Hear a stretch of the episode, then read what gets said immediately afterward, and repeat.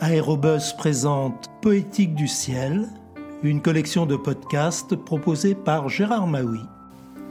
Bonjour, aujourd'hui je vous propose la lecture d'un texte d'un astrophysicien de renom et d'un vulgarisateur de génie, Hubert Reeves. Au fil de ses nombreuses publications, il nous entraîne à la frontière de la science et de la poésie et nous aide à étayer notre propre réflexion sur la grandeur majestueuse de l'univers. L'espace prend la forme de mon regard de Hubert Reeves a été publié aux éditions du Seuil en 1999. Nuit tiède du mois d'août. L'obscurité est profonde. Entre les masses sombres des grandes frondaisons, la voie lactée déroule ses sinuosités blanches. Le silence est dense. Entre les étoiles et les humains se tisse une relation secrète, comme dans un monde à part une réalité sereine à la frange de l'imaginaire, un monde lointain, inatteignable, mais sur lequel on peut compter. Derrière le bleu du ciel diurne, derrière les nuages opaques, il est toujours là. Les retrouvailles du soir sont sûres, elles desserrent l'espace d'un moment, l'étau des angoisses. C'est qu'au-delà de leur dimension imaginaire, les étoiles existent vraiment et le rêve n'est plus la seule prise que nous ayons sur leur mystère.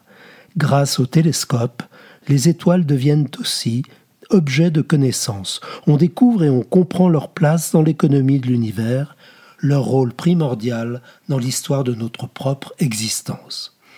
Avec la Renaissance et le développement des télescopes, le ciel atteint brusquement des proportions gigantesques. La Terre n'est plus le socle immobile autour duquel tournent les étoiles, comme la Lune et les planètes, elle est un corps céleste, et tous ces astres tournent autour du Soleil, qui devient, pour un moment, le nouveau centre du monde.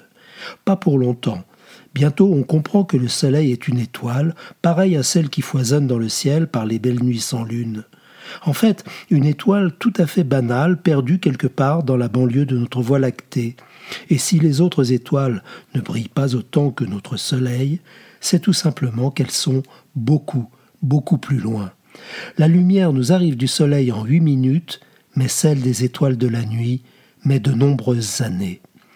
Au XVIIIe et au XIXe siècle, on identifiait l'univers à ce que nous appelons aujourd'hui notre galaxie, la Voie lactée. Puis, au début de notre siècle, une nouvelle révélation. Notre galaxie n'est pas unique. On en découvre sans cesse de nouvelles, plus ou moins semblables à la nôtre. Des centaines de milliards de galaxies ont déjà été détectées, dispersées sur des milliards d'années-lumière. Leur nombre est peut-être infini. Le Soleil est une immense sphère de gaz incandescent. Son rayon est deux fois plus grand que la distance de la Terre à la Lune. Sa température centrale est de 16 millions de degrés. Depuis 4 milliards 500 millions d'années, il est le siège de réactions nucléaires qui transforment de l'hydrogène en hélium. Cet astre, bardé de chiffres démesurés, à la limite de l'abstraction, est le même qui nous émeut quand, selon Baudelaire, il s'est noyé dans son sang qui se fige. Sur la boule rouge, l'intellect et la sensibilité se rejoignent. Les connaissances scientifiques enrichissent la perception du monde réel.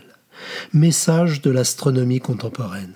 Comme les anciens, nous avons conscience d'être reliés au ciel, mais dans un cadre d'une ampleur que jamais personne n'a imaginé auparavant. Notre vie s'inscrit dans une dimension gigantesque. Planètes, étoiles et galaxies en sont partie prenante. Notre existence a des résonances cosmiques. À bientôt pour de prochaines lectures.